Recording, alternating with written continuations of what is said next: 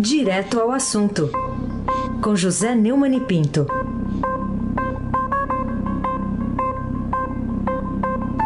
Oi, Neumani, bom dia.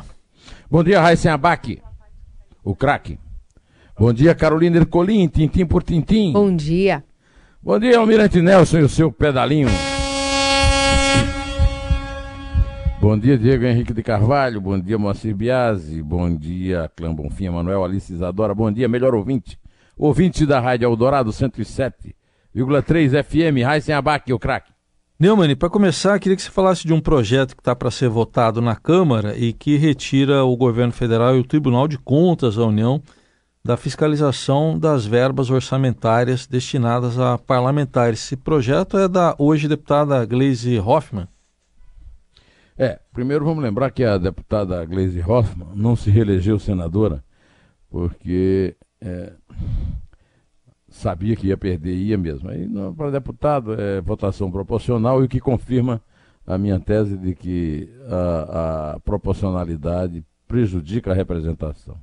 Em segundo lugar, esse projeto é, foi apresentado em 2015 e agora foi resgatado pelo Davi Alcolumbre é, para tirar poder de manobra do Palácio do Planalto e dos ministérios na destinação de recursos, mas, ao mesmo tempo, agilizar verbas municípios, ou seja, uma promessa da campanha do presidente Bolsonaro. Então, o Bolsonaro pavimenta a sua relação com prefeitos e parlamentares que exercem liderança regional. Faz uma comunicação direta, não através do Congresso, ou seja, o projeto também lhe interessa. Agora, é, no momento em que nós vivemos, é, em que o Supremo Tribunal Federal faz o possível para é, deixar impunes congressistas e, e, políticos do centrão, da esquerda, é, trata-se de algo muito perigoso, precisa ser denunciado para que é, se evite essa aprovação com pressão popular. É preciso que as pessoas é, passem e-mails para os seus deputados, para os seus senadores, para dizer que estão de olho e que não é, não é só porque o Bolsonaro e a esquerda quer, porque um projeto da Gleisi Hoffmann vai passar com tanta facilidade. Falta pouco tempo para isso ser resolvido, porque é, essa a, a, intenção é fazer isso ainda esse ano, antes do recesso. Carolina Ercolim, tintim por tintim. Você acha, Neumann, que ainda alguém se surpreende com o resultado da pesquisa feita pelo TCU? E nela, os recursos destinados, há constatação de que os recursos destinados pelos congressistas para financiar obras e programas nas suas bases mesmo, e nada contribuem para melhorar a vida das pessoas que nelas vivem? É, essa notícia é muito importante, mas ela não é surpreendente. Né? É a notícia do estudo é que mostra que na hora que se decide para onde parte das emendas parlamentares deve ser enviada, necessidades reais da população são ignoradas. É uma conclusão de uma auditoria em emendas feitas entre 2014 e 2017, que o Tribunal de Contas da União acaba de concluir. É, como nós sabemos, a gente estava discutindo da pergunta anterior, todos os anos os parlamentares decidem onde o governo deve colocar parte dos recursos públicos em suas bases. Né? Cada um tem direito de apresentar até 25 emendas individuais é, este ano, é, o ano que vem, né, do orçamento do ano que vem, que está sendo discutido, vão ser 15 milhões e 900 mil reais para o parlamentar, que significa uma bolada de 9 bilhões e meio a ser decidida pelos 513 deputados e 81 senadores. Né? É, uma emenda, por exemplo, que destinada a custear o sétimo Réveillon Popular de Nova Chavantina, no Mato Grosso, ilustra o alerta, segundo a reportagem do Estadão, do TCU para utilização de investimento. O deputado, então deputado, Ezequiel Fonseca, do PP, enviou 100 mil para a prefeitura realizar a festa com show sertanejo. O Ministério do Turismo autorizou o empenho, promessa de pagamento, mas voltou atrás depois que a equipe de fiscalização flagrou a venda de espaço para ambulantes. O TCU, o TCU, também encontrou um caso de verba pública que financiou atividades privadas. A Associação Fluminense de Reabilitação, instituição filantrópica que atua na saúde pública, adquiriu com dinheiro de emenda um baropodômetro, equipamento para estudo de pisada e postura, por 20 mil reais. O equipamento foi usado para atendimento de quem poderia pagar por consulta particular 420 reais. São exemplos que mostram que essa, é, esse projeto tem que ser jogado no lixo se é para defender o interesse da cidadania. Raíssen Abac, o craque. Falar de um outro caso aqui, mas no âmbito estadual, é uma manchete aqui hoje do Estadão. O deputado cria lei que ajuda a empresa da qual é sócio. É, o caso aqui que eu queria que você comentasse é esse do líder do PSTB na, na Assembleia, o Carlão Pinhatari, que é o líder do governo, né, acusado de ter prejudicado uma instituição pública. Como é que é isso? O, o, segundo a declaração de renda do Carlão, na reportagem do Estadão hoje, na política, ele tem 625 milhões e 1.600 ações é, de, rea, mil de reais né, em ações da indústria brasileira de farmoquímicos, com sede em São, São José do Rio Preto. Em 2011 ele chegou até a presidir uma Assembleia Geral, né? É, e agora é, ele tem uma lei que ele é autor, né? Em que ele beneficiou essa empresa e prejudicou um laboratório público estadual que integra o Hospital das Clínicas. É, com uma mudança na política estadual de medicamentos, a lei praticamente impediu o governo de vender um sofisticado produto hospitalar para entidades filantrópicas e assim eliminou o principal concorrente da companhia da qual o deputado é investidor. É, tudo dentro do mesmo espírito da coisa, né? L'esprit de la chose, dona Carolina Ercolim, tintim por tintim. Trebian, vamos falar agora sobre o relator da condenação de Lula pela Lava Jato no Tribunal Regional Federal da Quarta Região, desembargador Gebran Neto. Disse a verdade ele ao garantir que o julgamento em Porto Alegre não desafiou decisões do Supremo Tribunal Federal, uma polêmica bastante grande na semana passada? É, o, o Pedro Gebran é bastante discreto, viu, Carolina? Ele não dá entrevista e tal, mas o Ricardo Brandt, que cobre faz bastante tempo, já vai mais. praticamente. é desde a, é 2014 a, a instalação da da Operação Lava Jato, que o Gebran é o, é o relator lá na, no Tribunal Regional Federal da Quarta Região, que o Ricardo tem essa ligação com ele, o, o Fausto Macedo também, e eles publicaram uma entrevista de perguntas e respostas que é, fizeram com ele, e ele disse que o TRF4 não afrontou o STF. Né? É, a defesa de Lula tinha pedido nulidade de condenação, porque a 13ª Vara de Curitiba não tinha aplicado o prazo distinto para delatores e delatados. Aquela decisão que o Supremo tomou absolutamente fora de qualquer lei, não existe nenhuma lei que obrigue isso e que é, viola, sobretudo, o princípio da igualdade dos cidadãos perante a lei. Né? São todos réus, delatados ou delatores. De qualquer maneira, o, o, não há uma. não se fere uma decisão do Supremo, porque existe um prefeito, o preceito também da ilusão, é, que obriga que o, o, advogado a apresentar as suas, uh, os seus argumentos em tempo, ou seja, antes da sentença. O, o Almir Bendin, Aldemir Bendin foi beneficiado uh, na decisão do Supremo porque isso tinha acontecido, não foi o caso do Lula. Né? Segundo o, o Gebran Neto, uh, ele diz que tampouco há contaminação ideológica dos julgadores e, e o que é, ajuda, né, digamos assim, o raciocínio que o Carlos Alberto de Franco fez no seu artigo Avança, avança prisão após segunda instância, está na página 2 do Estadão de hoje. Aconselho muito a leitura. É, ele fala de duas notícias muito boas. Primeiro, o crescimento dos apoiadores no mapa de apoio do Estadão. E segundo, é, o número absurdo de prescrições é, citadas pelo ministro Luiz Fux, que votou contra a decisão de, de derrubar a jurisprudência da prisão ser possível depois da segunda instância.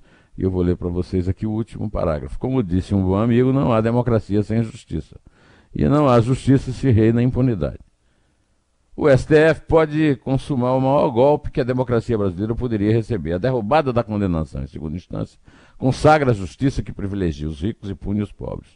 Recursos infinitos custam dinheiro. Na prática, compram a impunidade. A paciência da sociedade está no limite a legítima revolta contra a corrupção, a delinquência, os privilegiados não terminará. Pressione seu senador, pressione seu deputado. Isso é exercer a democracia e fazer valer a cidadania. Faço minhas as palavras do professor Carlos Alberto de Franco. Aí sem abaqui. o craque. Neumann, queria que você falasse um pouco aqui dessa previsão que está aqui hoje no Estadão, uma reportagem que apresenta aqui uma frase, até logo de cara aqui, do ministro, o, o ministro que é importante aí do governo, né? Com o Moro, Bolsonaro ganha no primeiro turno, é a frase do secretário de governo, né? Ministro da Secretaria de Governo, Luiz Eduardo Ramos, falando que uma chapa entre Bolsonaro e Moro, né, Moro como vice, ganharia eleição no primeiro turno. O que, que você acha dessa previsão, faltando dois anos ainda para a eleição? Faltam, na verdade, três, né? O, Bolsonaro está completando. É, tá certo, dois anos para a eleição, depois a eleição ocorre no último ano. É, Vera Rosa e Tânia Monteiro entrevistaram, repórteres do Estadão, cobrem lá o Palácio, o, o ministro-chefe da Secretaria do Governo, Luiz Eduardo Ramos, que disse, falou para o presidente que se hoje ele fosse tentar a reeleição com Moro de vice, ganhava no primeiro turno disparado.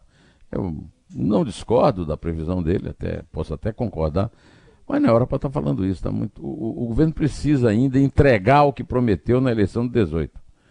É, o ministro poderia estar tá falando para o presidente, né? E que tinha que é, voltar as suas atenções exclusivamente para a... o que foi prometido em 2018 não foi entregue até agora, muito embora que haja uma pequena recuperação da economia, ela ainda não é suficiente para combater mesmo o desemprego. Eu, em relação ao Moro, não tenho a menor dúvida que o Moro hoje é o maior líder político do Brasil, é um, é um, candidato potencial, inclusive a presidência da República, muito forte, mas ele mesmo tem declarado que vai trabalhar e que vai fazer o seu trabalho no governo Bolsonaro. É, eu, não, eu, eu, só fico imaginando é quando o, o, general Mourão, que não é Moro, né, que é o vice, lê essa entrevista, se ele vai se sentir assim muito confortável. Né? É, enquanto ao Moro, ele é tão popular né, que está a notícia hoje que ele foi aplaudido de pé num show de Roberto Carlos em Curitiba. Ah, desculpa, em Londrina lá no Paraná. Carolina Ercolim, tintim por tintim. Até postou a foto, né, com o rei Roberto Carlos nas redes sociais. É, é vamos, falar, vamos falar sobre é, uma notícia também que está aqui no Estadão de hoje. PT sofre para ter nomes fortes em 2018, 2020, né? Queria que você falasse um pouquinho sobre esses, essas dificuldades do PT, mesmo com o Lula fora da cadeia. É bom a gente esclarecer que a gente estava falando em 22, agora é 20. É, é exatamente. vamos, vamos voltar dois anos. É. É, em São Paulo, por exemplo, o PT não tem um candidato. Né? Tem até gente que está querendo convidar a Marta Suplicy para voltar. É uma reportagem muito boa do, do Galhardo, Ricardo Galhardo, que cobre o PT no Estadão. E, e essa pressão, porque o Haddad ser candidato é uma pressão bastante complicada, porque o Haddad não foi o melhor prefeito da história de São Paulo a possibilidade dele ganhar uma eleição, como diria o general Ramos, é, é bastante pequena. Né?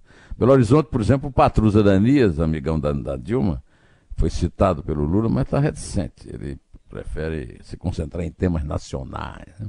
No Rio, a deputada Benedita da Silva, também citada por Lula, diz, segundo o, o Galhardo, resiste em disputar.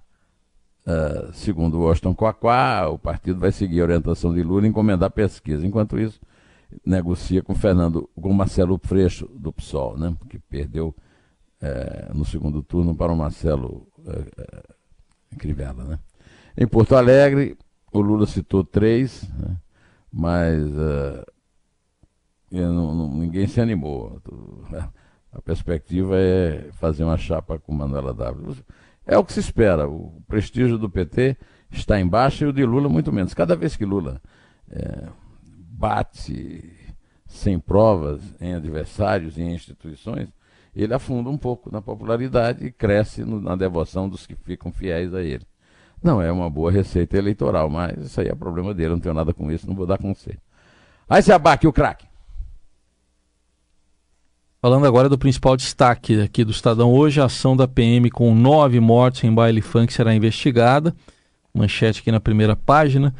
Bom, queria suas impressões também, como é que se explica uma tragédia desse porte numa cidade do tamanho de São Paulo, nesse tempo em que vivemos?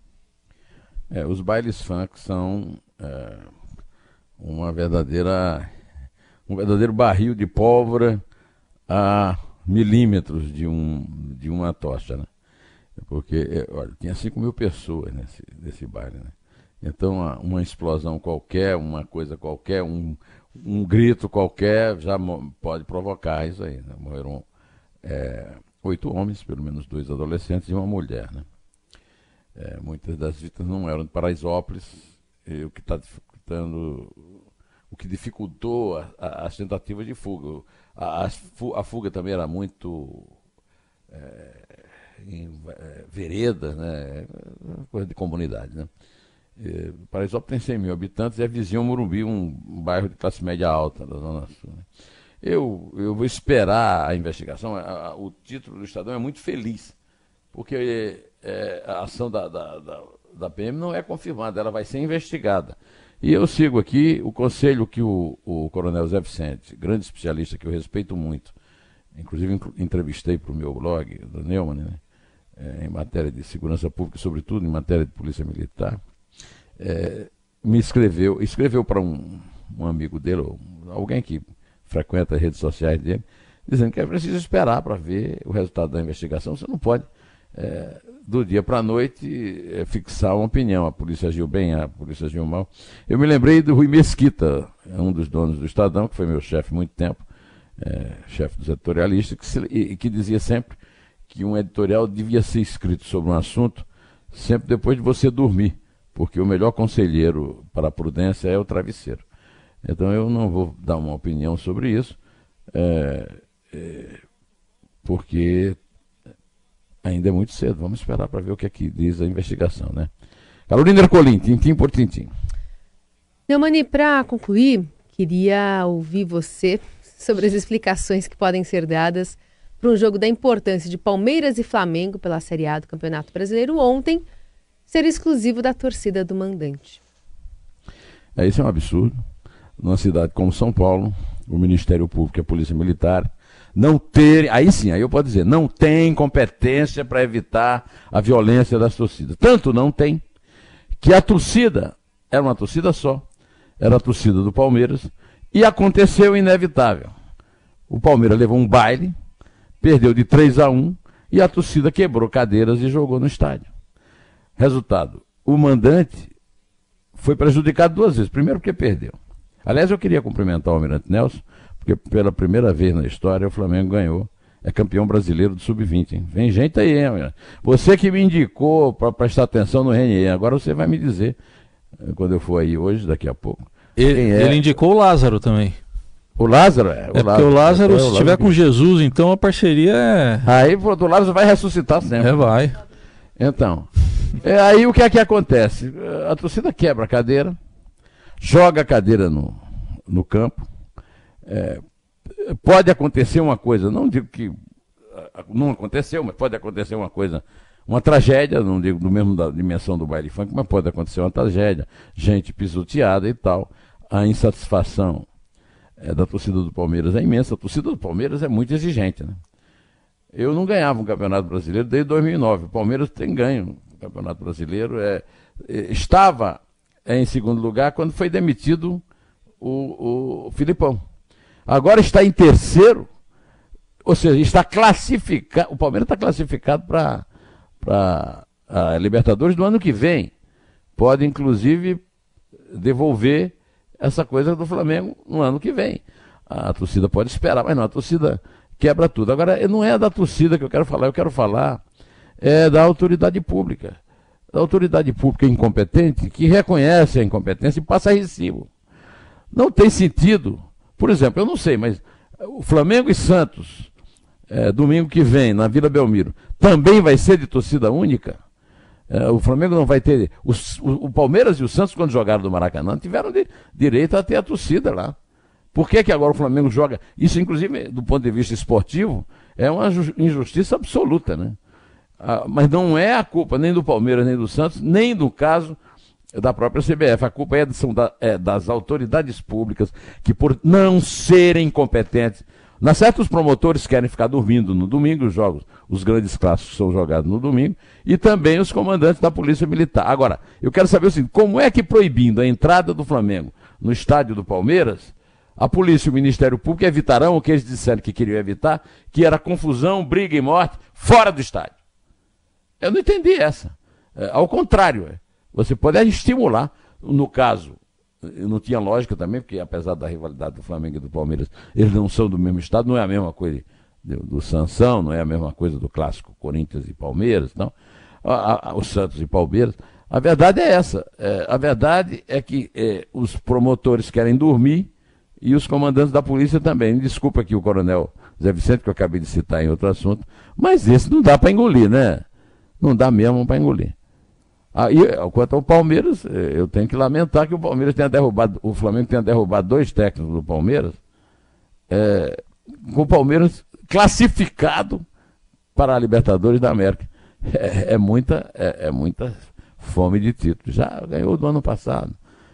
O Flamengo foi vice, ninguém reclamou. É isso aí, Carolina. Pode. Conta aí o número de gol do, do Flamengo ontem, por favor. Contar. É três? É dois. É um. Em pé.